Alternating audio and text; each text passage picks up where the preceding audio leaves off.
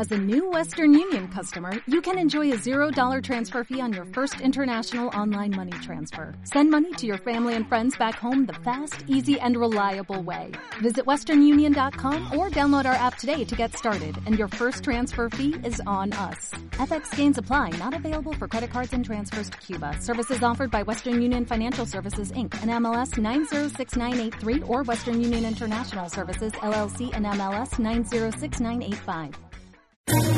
¿Quieres especular en la bolsa de la mano de un profesional? Operativadax.com. Recibe al momento en tu móvil las compras y ventas que realiza Alberto Iturralde sobre el índice DAX. Nunca ha sido tan sencillo ganar en bolsa. Operativadax.com. Y esta tarde me acompañan Javier Urones, analista de XCB. Javier, muy buenas tardes. Hola, buenas tardes. Bueno, el IBEX 35 ha cerrado un buen trimestre, por encima de los 10.300 puntos, consolidando, pero es verdad que nos ha dejado en los últimos minutos de la sesión cierto regustillo amargo, porque es verdad que podíamos haber superado los 10.400. Así es, al final parece que la fuerza de, Estados Unidos nos ha acabado llevando para abajo en el cierre, pero eh, aún así no creo que haya que ser especialmente negativos con lo que ha sido la jornada de hoy. Eh, buena evolución, efectivamente, la que ha llevado nuestro, nuestro selectivo estos últimos días y parece que casi casi el camino está predispuesto y yo creo que sí que hay que ser un poco más positivos y ver que de aquí a unas semanas podemos de nuevo relanzar ese ataque a los máximos anuales. Y el otro analista que nos acompaña es Alberto Iturralde, analista independiente y colaborador de díasdebolsa.com. Alberto, muy buenas tardes. Muy buenas tardes. ¿Qué tal todo? Fenomenal, todo muy bien. Y ojo, ¿eh? tenemos varios precios del mercado español que están muy bien. Así es que según vayan saliendo los iremos citando, pero eh, así como la energía que había funcionado de maravilla estas semanas, eh, pudimos verlo con tiempo, ahora hay precios que, bueno, pues eh, ya iremos comentando, pero hay valores del mercado español que tienen pinta seguramente de acompañar a la alza. El IBEX probablemente, sí es cierto que en el cierre ha sido un poquito decepcionante, pero también es cierto que estas semanas ha funcionado bastante mejor que el resto de los europeos. El DAX, por ejemplo, ha sido mucho más lateral mientras el IBEX subía. Con lo cual tenemos que ir buscando los valores que nos puedan intentar de alguna manera ayudar a aprovechar esas subidas. El cierre hasta cierto punto es lógico, porque el soporte que había dejado el IBEX, que anteriormente era resistencia, está en los 10.350. Con lo cual ese, recortito de última hora, desde los 10.420, eh, que ha recortado 70 puntos, 60, 70 puntos hasta los 10.340, bueno, pues no tiene mayor importancia. Veremos a ver eh, si efectivamente las zonas claras que son de soporte esas, por debajo de esos 10.350 si se respetan, es decir, mañana ya tenemos que abrir eh, seguramente un poquito por encima de donde hemos cerrado y continuar al alza, y bueno, pues mientras todo siga así, no hay ningún problema. Libes, por ahora no se ha roto la vajilla.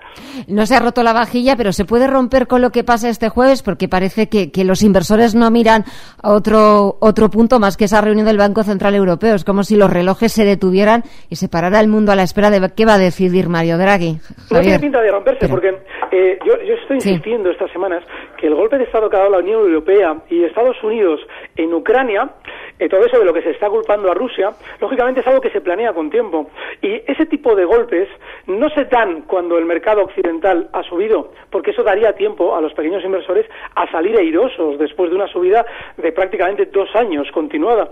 Entonces, si se ha dado el golpe de Estado en Ucrania, se ha preparado desde Europa y desde Estados Unidos en estas fechas, es porque seguramente todavía no nos vamos a descolgar a la baja. Seguramente todavía tendremos algún tironcito más al alza para que los que hayan vendido por miedo a que la situación geopolítica europea eh, pudiera afectar negativamente las bolsas, esos pequeños inversores se queden fuera de otro movimiento al alza. Por eso yo no creo que estemos de manera inminente eh, a punto de caer. Lo normal es que todavía estemos un poquito, pues, eh, bueno, dando, dando vueltas en todas estas zonas un poquito laterales, los índices que peor funcionen, o incluso con más movimientos al alza como apuntan algunos, como por ejemplo el IBEX. Tiene pinta todavía de rebotar más.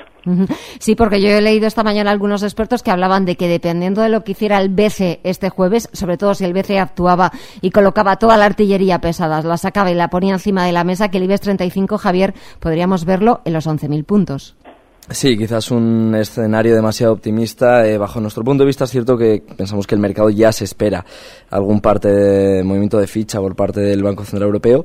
Eh, aún así hay que ver, desde luego tienen, tienen margen todavía para, para actuar. Eh, la inflación lógicamente pues comienza poco a poco a, preocupar con los niveles tan bajos que nos han vuelto a marcar en este caso en la jornada de hoy. Y el mercado, como digo, parece que lo espera. Es decir, yo creo que casi casi al 50% de posibilidades eh, aquellos movimientos de Draghi que si no se dan, es cierto que podrían lastrar un poco al mercado, pero como digo, no está eh, tan tan descontado como quizás ha estado en ocasiones anteriores. Pues vamos a empezar a dar paso ya a nuestros oyentes. Ángel, desde Madrid, buenas tardes. Hola, buenas tardes. Gracias por dejarme participar y quisiera preguntarle a los analistas por tres valores, que me dieran su opinión en los próximos dos o tres meses, ¿dónde estarían sus resistencias para, para poder escapar antes de esa gran corrección que parece ser que tendría que llegar pero que no llega? Vale, muchas gracias. Buenas no, tardes, ¿eh? perdone Ángel, ¿cuáles son esos tres valores? Ay, perdón, perdón, Claro. perdón, perdón, perdón, perdón, perdón, perdón. NH Hoteles, que la compré a 4,79, Sí, IAG, que la compré a 4,96 sí. Y Prosegur que la compré a 4.99. Vale, Perfecto. muchas gracias. Ahora ¿eh? sí, muchas gracias Vale, Ángel. Buenas tardes. Hasta luego. A ver, Alberto, NH Hoteles. Bueno, NH Hoteles, la semana pasada hablábamos de que seguramente eh, con- terminaría de romper al alza durante estos días la resistencia clara en el 5,05. Bueno, el objetivo alcista que podríamos ver a, a NH durante las próximas semanas anda rondando la zona 5,35, 5,40. NH es tan excesivo que no nos debe extrañar que pase por esa zona y apenas deje rastro, es decir, que más bien merece la pena en la zona 5.35 observar si quiere frenar, es decir, si va a estar lateral una sesión, podemos liquidarla, porque si efectivamente vemos que llega hasta ahí, pero no eh, se mantiene lateral, lo más normal es que vaya a su siguiente zona de resistencia, que es así, le va a dar bastante más guerra, que está en los 5,75. Ahí sí que yo liquidaría NH, porque esta a la hora de girarse es tremendamente rápida y no nos va a dar, lógicamente, tiempo en una resistencia tan, tan fuerte, si quiere girarse no nos va a dar tiempo ni a verla. De manera que ahí, en esos 5,75 buscaría yo el último punto de resistencia para NH. IAG. El caso de IAG es, bueno, es diferente porque este está más lateral durante estos días y yo creo que deberíamos buscar siempre una resistencia en los máximos que marcaba el mes pasado. Justo en esa zona 5,50, ahí es donde seguramente la veamos. Ahora, la estrategia es clara, ¿eh? En el caso de IAG, el stop tiene que estar en los mínimos que marcábamos la semana pasada, justo en los 4,90.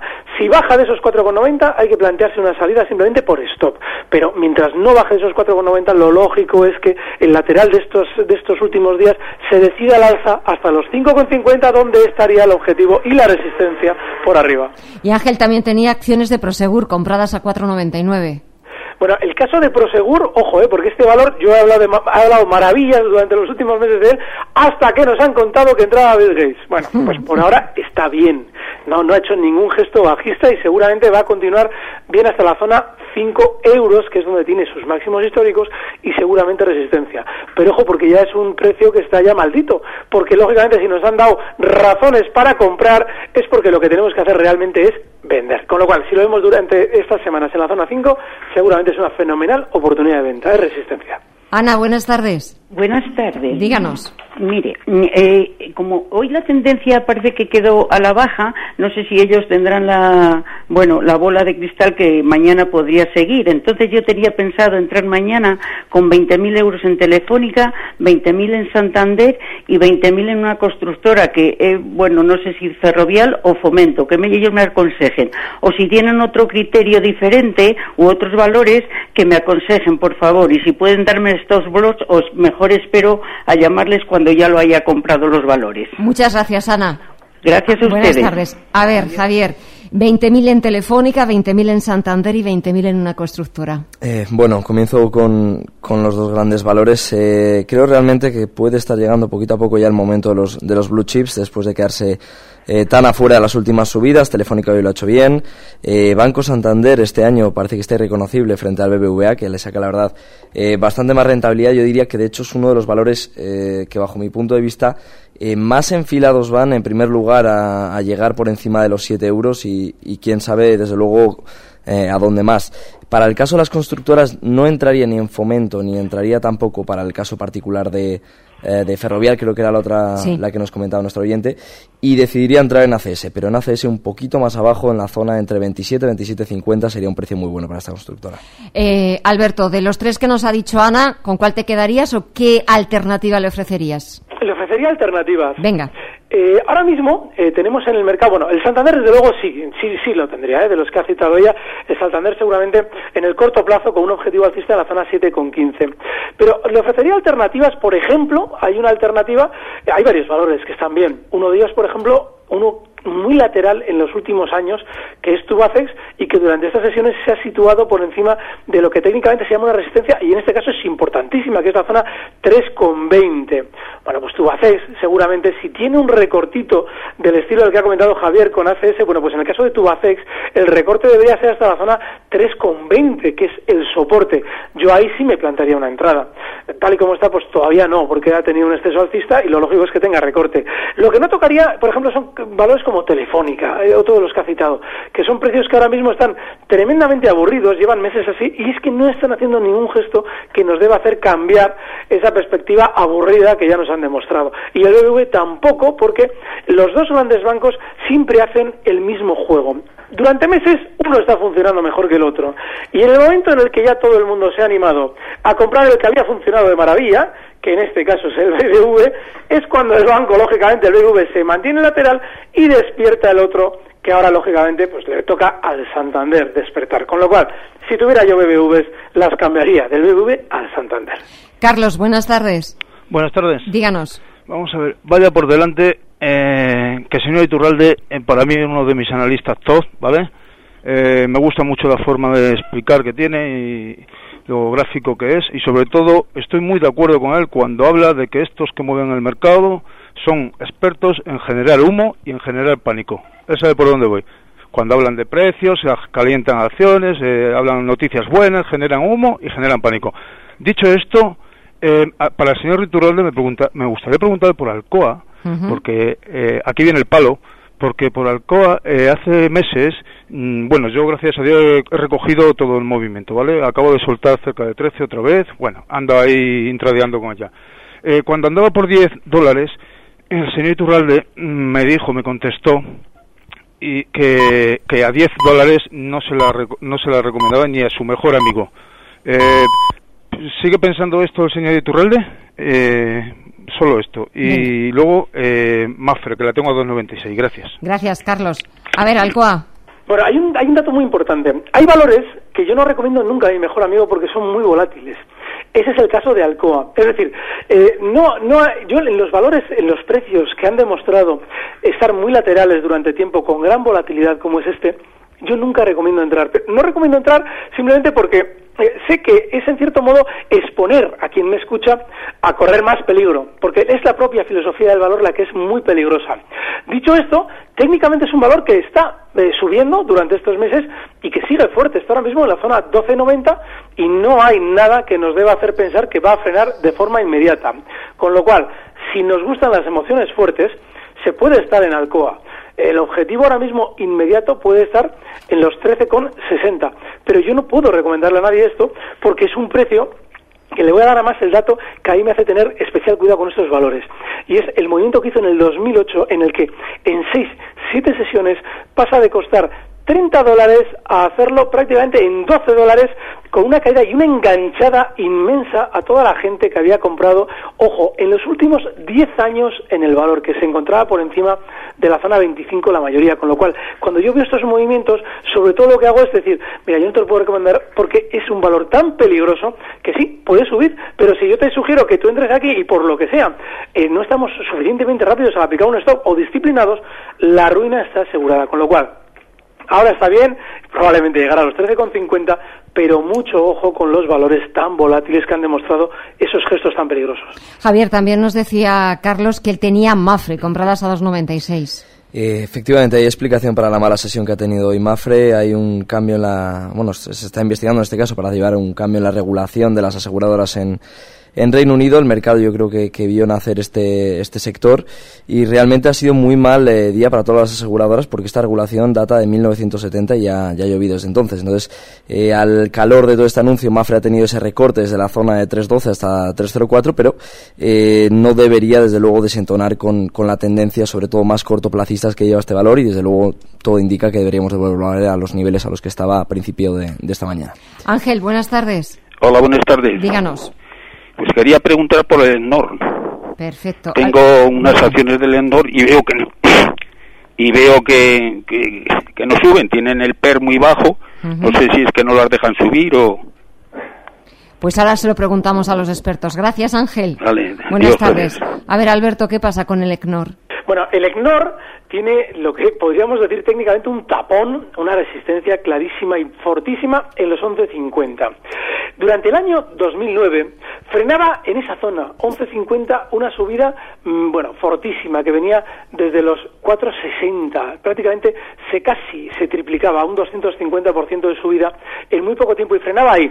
¿Qué es lo que ha pasado? Que desde el año 2009, desde esa parada, ha estado muy lateral y siempre por debajo de los 11.50 hasta que el mes pasado volvía de nuevo a intentar romperlos al alza sin conseguirlo. Eso lo que nos dice eh, técnicamente es que hay una resistencia muy importante y que la propia casa, seguramente el núcleo duro del ECNOR, coloca papel ahí, lo cual no es difícil porque es un valor de muy pequeña capitalización.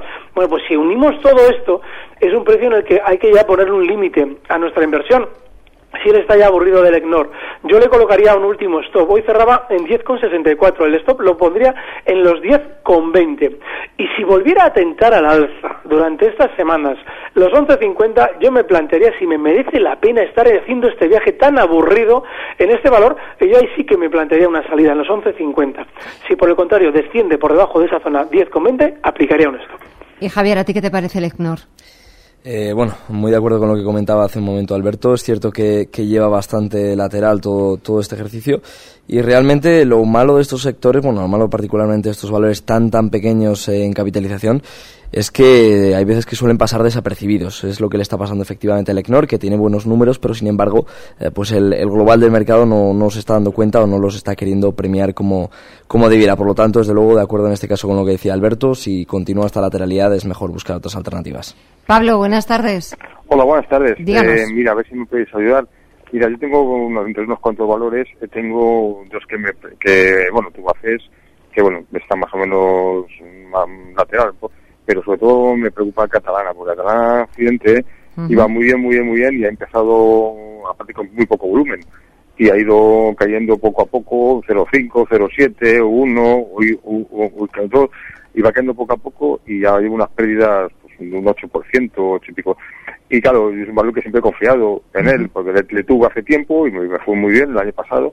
Lo vendí con plum, bastantes plusvalías y lo cogí otra vez pensando y bueno, con el momento que estaba bastante bien y bueno, y no sé si venderlo ya o porque no, es que lo veo sin volumen, es decir, tiene 20.000, es decir, mm, no tiene y no sé lo que hacer. A ver si me podéis ayudar. Muchas gracias, Pablo. Buenas tardes. A ver, Alberto, tú antes hablabas, uno de tus valores, de esas eh, alternativas, era Tubacés. Pero ¿qué le está pasando a Catalana Occidente? Vamos a empezar por él. Bueno, Catalana Occidente es uno de esos precios que se había situado por debajo, la semana pasada lo comentábamos, porque yo anteriormente también había confiado mucho en él. Sin embargo, ya al situarse por debajo de la zona 30,50, lo que nos daba es un gesto claro de seguramente querer recortar más hasta la zona 29,20, donde tiene un soporte muy claro. Yo, si estuviera en Catalana Occidente, me plantearía dos situaciones muy importantes.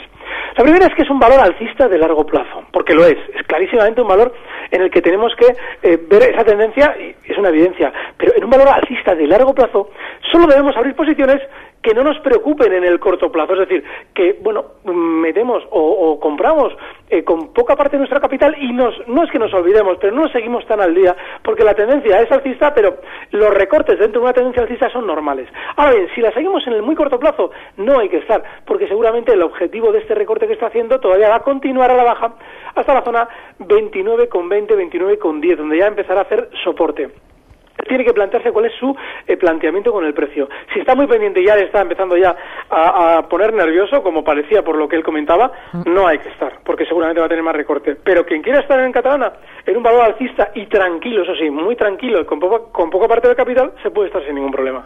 Eh, Javier, Eh, pues particularmente para bueno para la caída de Catalana hay que repetir un poco lo que comentábamos de Mafre.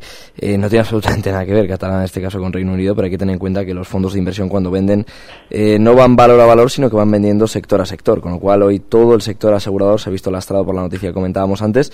Y yo realmente pues sí que es cierto que le empiezo a ver que se gira un poco a la baja también en, cierto, en cierta manera por, por la caída de hoy. Aún así le pondría un stop, un último stop en los 28-20 y si ya me lo barre, esperaría desde luego bastante más abajo para volver a entrar.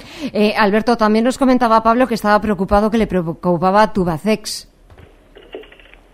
No debería, porque eh, lo que hemos comentado antes es, es, un, es un punto de la cotización importantísimo. Estamos hablando de que durante estas sesiones se ha situado claramente por encima de la zona 320 y bueno, es un cierre en 334 hoy.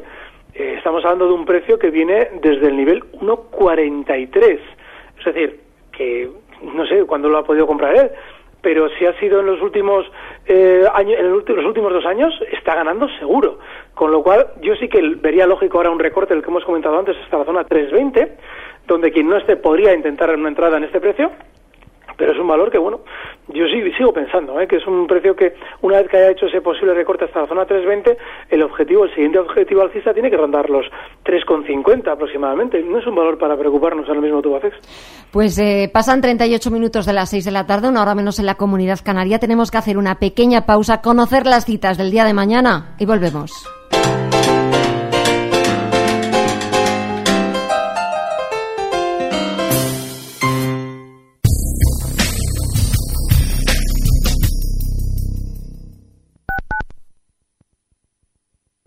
Mi hermano no quiere firmar la herencia y el abogado dice que tenemos para 10 años. ¿Habéis probado la mediación? El 75% de los casos se resuelve satisfactoriamente. Y, no pierdes al hermano. Infórmese en tengunconflicto.es o en el 91 213 0029. Fundación Notarial Signum recomienda la mediación para la resolución de todo tipo de conflictos. En Radio Intereconomía, las claves de mañana.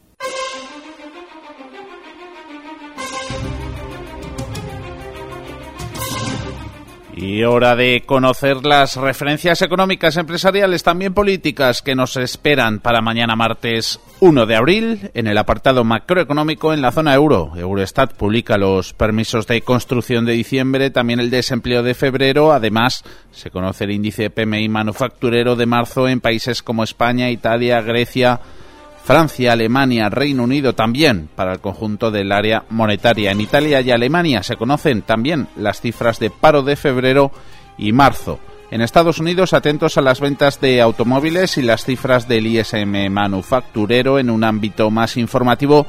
Reunión del Eurogrupo en Atenas, en Grecia, sobre la mesa. Evaluación de los, de los rescates en Chipre, Grecia y Portugal. También la recapitalización directa a los bancos vía mecanismo europeo de estabilidad. Hablando de bancos, en España da comienzo el encuentro del sector financiero organizado por Deloitte y el diario ABC. Participan, entre otros, los consejeros delegados de Santander, de Banco Popular y de Bankinter. También en clave empresarial, Avertis celebra su junta de accionistas.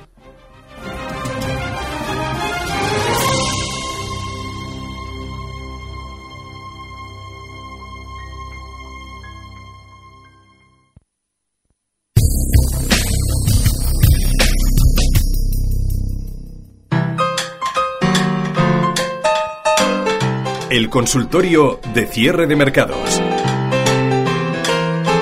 Ya estamos de vuelta en el consultorio de cierre de mercado. Les recuerdo nuestro número de teléfono, el 91 533 18 51, y que esta tarde nos acompañan Alberto Iturralde, analista independiente y colaborador de díasdebolsa.com, y Javier Urones, analista de XTV. Damos paso a la siguiente llamada. Luis, buenas tardes. Hola, buenas tardes. Díganos. Eh, mira, el señor Iturralde durante un tiempo aconsejó Eurofoods, eh, Endesa, Enagas, Viscofan, yo tengo, las tengo todas, eh, con unas pequeñas ganancias. Simplemente si las mantengo de estas, mañana suelto alguna y además, además de Tubacex, si nos puede decir alguna otra para mañana también. Gracias, Luis. Para entrar. Buenas tardes. Muchísimas gracias a vosotros. A ver, Alberto. Vale, Viscofan es de todas las que ha citado la que me preocupa, porque Eurofoods es una tendencia alcista de largo plazo. Ha funcionado de maravilla estas semanas, pero eso no es relevante, porque la, relevancia en, Eurofoods es el movimiento que lleva haciendo durante años. Y yo estaría en Ebro con poco parte del capital sin preocuparme demasiado. Sin embargo, Biscofan lo comentábamos días atrás como para un posible rebote, que es el que efectivamente ha hecho. Ha llegado a la zona 38.50. Es muy importante que en el objetivo que damos ya se salga, porque eh, si llega al punto de beneficio y no recogemos velas, pues lógicamente nos puede pasar como ha pasado hoy en Biscofan, que desde esa zona 38,50 ha recortado un 1,5% y lógicamente, pues hombre, no, no siendo tanto el beneficio que íbamos a obtener con ella, pues, pues duele más. El caso de las eléctricas seguramente va a seguir siendo positivo, con lo cual yo seguiría dentro de días y no me preocuparía. Y la alternativa, el Santander. El Santander con objetivo alcista en 7,15 para esas sesiones. Javier, ¿cuál sería tu alternativa? Pues bueno, si realmente vamos mañana a por una posición de, trading de muy muy corto plazo, es cierto que, Gamesa está cerca de, un soporte importante, que son los 8,77. Eh, realmente podríamos buscar un, un pequeño rebote y, por pequeño digo hasta los hasta los 8.14 eh, para como digo tratarlo de buscarla en la jornada que viene. Pero más bien eh, yo creo que si esperamos un poquito a la mañana y vienen mal dadas los cierres de valores como como Repsol eh, o como CaixaBank que no me han gustado nada pueden pueden en este caso permitirnos algún cortito a primera hora de la mañana. En Twitter nos escribe Roberto Carlos Cruz y nos pregunta por gas natural Alberto. Pues esa también ha llegado al objetivo esta semana hablábamos de que la energía iba a funcionar de maravilla. Que el único valor en el que no nos debíamos fiar nada era Repsol, que incluso también ha funcionado bien. Nos debíamos fiar por toda la enganchada que tiene por encima de 19. Bueno, pues el caso del gas natural lo comentábamos con un objetivo alcista en 20,50 que ya ha tocado hoy. Con lo cual, ahora lo normal es que este precio, aunque todavía tenga más subida, ya sea un poquito más ralentizada, más tranquila y ya efectivamente empiece a verse un movimiento más lateral y no tan alcista como ha hecho gas natural durante estas semanas. De manera que yo creo que es más momento de plantearse salidas que de incorporarnos. Y si lo vamos a hacer, si nos vamos a plantear una entrada, los mínimos de estas sesiones, de estas dos últimas sesiones, justo en los 20,35 nos puede servir de stop. Pero ya no hay tanto recorrido como comentábamos en su momento. Alberto, buenas tardes. Hola, buenas tardes. Díganos. Eh, quería hacerles dos consultas. Una de ellas, la que más me sorprende es que en algunos gráficos dicen que BBV ha bajado muy poco y en otros ha bajado casi dos puntos. Para mí, según el cierre del viernes, aunque haya dado los dividendos, ha bajado casi dos puntos, no ese poquito, eso por un lado. Y después, que tengo BBV y Santander, entonces, eh, ¿cómo lo ven suelos y resistencias? Porque parece ser, porque he oído en los comentarios, como que Santander está alcista y BBV bajistas, ¿cómo lo verían para hacer trading? Estoy dentro de los dos. Gracias. Gracias, Alberto. A ver, empezamos por Javier. Pues precisamente para hacer trading buena idea es comprarse un nominal eh, de Santander y venderse el mismo de BBVA, esperando únicamente que Santander lo haga mejor que BBVA, ya bien sea o subiendo más que lo que está haciendo últimamente, o bien bajando menos, que últimamente lo están haciendo los dos a la vez. Eh, para el caso particular de BBVA, si lo que va buscando en este caso es un nivel de, soporte para marcarse una salida, eh, los 8,46 euros eh, son desde luego con un pequeño filtro un buen nivel de salida y por arriba, desde luego, no podríamos cerrar una posición larga por debajo de los 9 euros. Para el caso particular de Santander, que sí creo que yo creo que tiene algo más de fuerza, como comentábamos, de lo que tiene BBVA, yo el stop me lo pondría un poquito por debajo de la resistencia que ha batido, la de los 6.85, quizás en los, niveles de 6.75, 6.70, y desde luego un cierre de la operación lo haría en niveles de, de 7,05, 7,10 céntimos. Eh, Alberto, ¿qué añadirías? Pues añadiría que eh, no creo que esté escuchando a los analistas decir que el, BBV está bajista. Lo que sí que habrá oído decir, por lo menos a mí, es que está aburridísimo, mientras el Santander está eh, subiendo como un cohete estas, estas últimas sesiones. Bueno, pues a veces es tan doloroso perder directamente en un precio como ver que el hermano gemelo sube mientras el tuyo no lo hace. Bueno, pues eso es lo que está pasando al BBV. Y yo esa estrategia que eh, podría hacerse, la que ha comentado Javier, con respecto a una posible posición bajista en el BBV, mientras adoptamos la contraria, es decir, alcista en Santander, a mí me parece una estrategia fenomenal, porque los dos bancos suelen hacer este tipo de movimientos, ya sea eh, el BBV más fuerte como había estado anteriormente en meses anteriores o, ahora mismo como está más débil. Bueno, pues cuando el BBV está más débil, lo normal es tender más a cargar más la escopeta en el Santander. Pero no quiere decir que el BBV esté bajista, quiere decir que está aburridísimo. Pues damos paso al siguiente oyente. Félix, buenas tardes. Hola, buenas tardes. Díganos. Para los expertos. A ver, Iberdrola a 5.21 y Santander a 7.17 y un valor para entrar. Ha dicho Tubacés a 3.20, pues esperamos a que baje a 3.20 o qué hago, a ver. Gracias, Félix. Buenas tardes. A ver, Alberto. Lo tenía claro. Lo tenía clarísimo. Bueno, en 5.21 hay un problema. Él ha planteado tanto Santander como Iberdrola justo en las resistencias. Y es que Iberdrola en esa zona 5.21 va a encontrar mucha dificultad para seguir subiendo. Así es que yo me plantearía eh, olvidarme del precio en el que yo he comprado Iberdrolas y si la viera durante estos días, que es probable verla en la zona 5.20, las liquidaría. Igual que Santander en 5, perdón, en la zona eh, 7,15, 7,17, que es el objetivo alcista que tiene en el corto plazo. Así es que esas son las dos resistencias. Ahí saldría. Y Javier, ¿tú qué harías? Eh, misma opinión que Alberto, en este caso mantendría los dos valores dentro de la cartera y si tuviera que jugar un largo, eh, repito lo de antes, eh, entraría en, Gamesa con un stop muy muy ajustado en los 7,77. Alberto, antes nos comentabas al principio que había valores interesantes, que había alternativas en los momentos de bolsa que estábamos viviendo, uno de ellos Tubacés, otro Santander. ¿Cuáles serían los siguientes? Mira, hay otro también fenomenal, pero en este también hay que tener un poquito de precaución, porque ha sido muy lateral es uno de la banca mediana, es el Banco Popular. Ha estado muy lateral y muy aburrido mientras Bankinter, Sabadell, que aunque haya tenido recorte también había tenido su alegría alcista, han hecho subidas.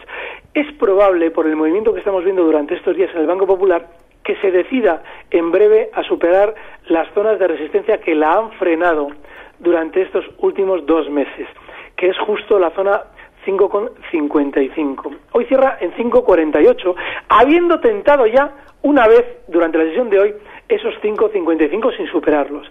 Pero ese sería el punto, el 5.55, en el que si vemos que el popular cierra por encima, hay que plantearse una compra con objetivo alcista en 5,90, que seguramente lo va a hacer sin problemas.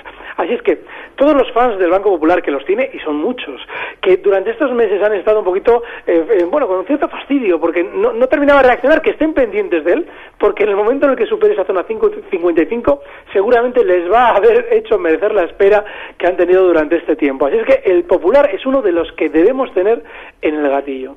Emilio, buenas tardes. Sí, buenas tardes. Era para preguntarle a Iturral y compañía el Sabadell, que las tengo a 2.23, a ver cómo las ve, y Bankia a 1.57, por si ve qué tal vendo mañana y las cambio por Santander, a ver cómo lo ven ellos. Gracias, Emilio. Venga, de Buenas tardes. A ver, Javier, Sabadell compradas a 2.23 y Bankia a 1.57.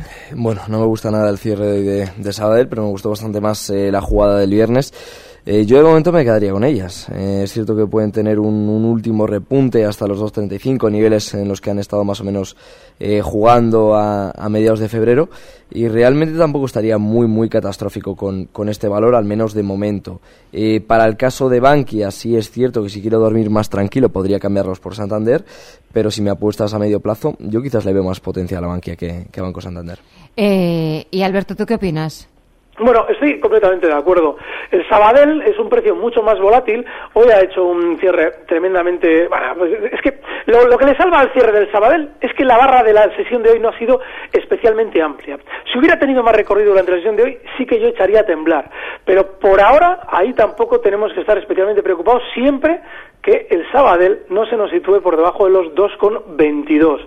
El caso de Bankia pues que está lateral en una zona que lleva semanas mientras los demás brillan. Pues un precio que está haciendo lo demás en esa zona 1.50, está ahí basculando, subiendo, bajando. Bueno, pues eh, una vez que ya ha tocado por debajo durante estos días del 1.50, aunque esté ahora por encima, pues ya es para darse cuenta de que quiere estar más lateral y no nos merece la pena aburrirnos en el Sabadell y en Bankia cuando seguramente hay otros precios del mercado que están mejor, como por ejemplo pues el Banco Santander. Lourdes, buenas tardes. Buenas tardes. Mire, yo les quería preguntar por técnicas reunidas, que la están recomendando, lo está recomendando, y siempre cuando llegan así a como está ahora, 40-41, vuelve para abajo. Y estoy ganando. ¿Qué ¿Hasta dónde puede llegar? ¿O me las quito? Perfecto. muchas gracias. Gracias a usted. Buenas tardes. A ver, Alberto, técnicas reunidas. Es verdad que es uno de los valores que siempre los expertos vosotros recomendáis.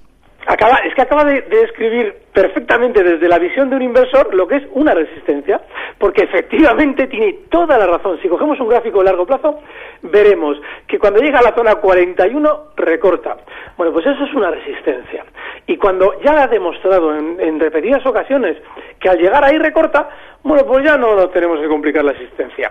Si llega a la zona 41 y vemos que la sesión, como ha hecho, ya está lateral, hay que liquidar, pero eso no significa que el precio no vaya a subir. Eso significa que las probabilidades son más de recortar. Con lo cual, si somos unos eh, seguidores de, habituales del valor, en el momento en el que ya se quiera liberar de todas esas resistencias, que seguramente debería hacerlo por encima de la zona 43.50, ni más ni menos, ahí podríamos plantearnos una reentrada porque nos estaría diciendo el precio que ya se está eh, quitando un poquito por encima todo el polvo que hay en esa zona 41 en la que ha vuelto a frenar hoy. Así es que ella misma está viendo lo que es una resistencia solamente con observar el precio. Ahí tiene que obrar en consecuencia. Yo personalmente en técnicas en la zona 41 me planteé una salida para en el momento en el que ya supere los 43.50 volver a reentrar. ¿Y técnicas reunidas, Javier, te gusta? Eh, poco más que añadir, sí, en este caso a lo que ha comentado Alberto. Es cierto que, que son buenos precios para, para, ir cerrando ya este valor. Hay que tener en cuenta que desde, eh, pues hay que remontar la vista atrás. Tuvimos ese, ese conato alcista a principios de mediados de febrero pero realmente yo creo que, que, ya el potencial poco a poco se le va, se le va agotando. Sin embargo, sería eh, quizás más eh, de la opinión de que sea el precio que nos eche, pondría stop en 4.64, un poquito por debajo de los mínimos de hoy, y si efectivamente sigue subiendo y supera la resistencia, le seguiremos al valor, si no, si nos lo toca, pues oye, tampoco es tanta diferencia. Antonio, buenas tardes. Hola, buenas tardes. Díganos. Quería preguntarle solamente por el Dow Jones, a ver cómo veían para hacer em, trading. Perfecto. Pues gracias, Antonio. Gracias. Buenas tardes. A ver, Alberto, Dow Jones para hacer trading. La sesión de hoy está indicando que seguramente el Dow Jones durante estos días quiera continuar al alza.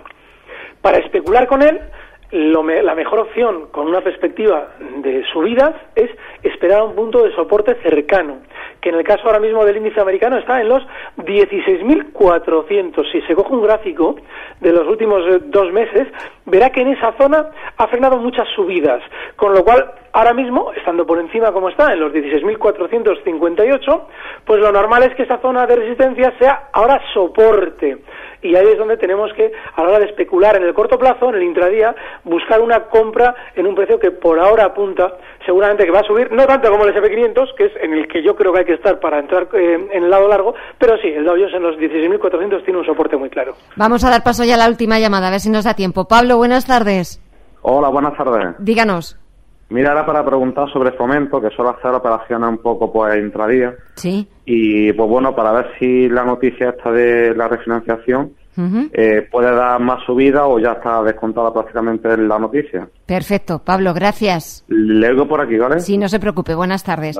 A ver, Javier, es verdad que FCC hoy ha sido uno de los títulos, por lo menos durante gran parte de la sesión ha sido el título que más subía, luego se lo ha arrebatado SACIR, pero es verdad que solo nos faltaba conocer como los flecos de ese acuerdo de refinanciación que ya está listo y preparado. Listo y preparado, efectivamente. Debe eh, dinero, yo creo que a casi todos los bancos españoles, eh, más de 800.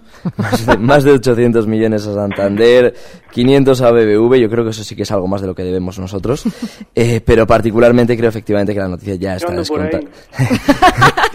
creo que la noticia ya está descontada y, yo creo lógicamente que, un valor como, como es este, que lleva muy mal eh, recorrido durante todo este año, tiene vistas de nuevo de volver a cotizar en los 15 euros. Pues ya Alberto creo que no te puedo prestar tampoco, ¿eh? No, fíjate, no me prestes porque lo va a hacer Bill Gates, que es el que ha entrado en, fomento y el que no deja subir el valor. Ya hemos explicado, a lo que ha comentado Javier, que estoy de acuerdo, ya hemos explicado muchas veces que una entrada de un magnate en un precio es tremendamente perjudicial. Y él lo ha hecho en la zona 1465. Con lo cual, todos estos rebotes son más bien para plantearse salidas. Seguramente en la zona de resistencia más clara estarán los 17,30, con lo cual ahí es donde yo liquidaría sí o sí, para que de aquí a unos meses no nos debe extrañar ver el precio por debajo de esos 14,65 me preste o no me preste el dinero Bill Gates, ya lo veréis. Te preste o no te preste el dinero Bill Gates, hemos terminado el mes de marzo, mañana comenzamos mes de abril. Eh, ¿Algún consejo, alguna recomendación? Porque es cierto que eh, el fondo del mercado sigue siendo alcista, pero esta lateralidad que estamos viendo en las últimas sesiones empieza ya, Javier, a aburrir un poco, a cansar a, vamos al inversor más ávido de, información, de noticias, de que los valores se muevan. Sí, empieza a cansar y realmente lo, lo más perjudicial de todo esto es que empezamos a ser bastante dependientes ya de, de los bancos centrales. En Estados Unidos parece que van soltando un poco eh, las manos detrás de la bicicleta y, le dejan ya rodar eh, solo a la economía. Y aquí en Europa parece que seguramente el jueves tengamos que estar a Draghi, eh, con Draghi impulsándonos detrás porque si no, no parece que tengamos fuerza para seguir avanzando. Eh, ¿Qué va a hacer Draghi el, el jueves, Alberto? Muy breve. Pues no lo sé, pero el mercado está anticipando que va a ser bueno. Que va a ser bueno. Es que es eso. Es que, claro, nadie lo sabe. Cuando algo va, cuando algo va a suceder en la bolsa, los precios ya lo van anticipando. Y si tenemos a los índices eh, mundiales bastante positivos en relación a las noticias que nos habían contado semanas atrás. En el plano geopolítico, eh, con el tema de Ucrania, teóricamente deberíamos estar cayendo. No lo estamos haciendo porque seguramente se prepara algo bueno a nivel global para que la gente compre. Así pues es que yo en principio creo que va a ser bueno. Pues esperemos el jueves, eh, no lancemos las campanas al vuelo, el jueves a esperar esa reunión del Banco Central Europeo. Alberto Iturralde, Javier Urones, de verdad ha sido un placer teneros esta tarde. Muchísimas gracias a los dos. Que disfrutéis todavía del día con esa hora de más que hemos ganado y a todos ustedes, muchísimas gracias por estar ahí, por seguirnos, por escucharnos. Recibe al momento las operaciones de Alberto Iturralde vía SMS en tu móvil. Operativa DAX.com.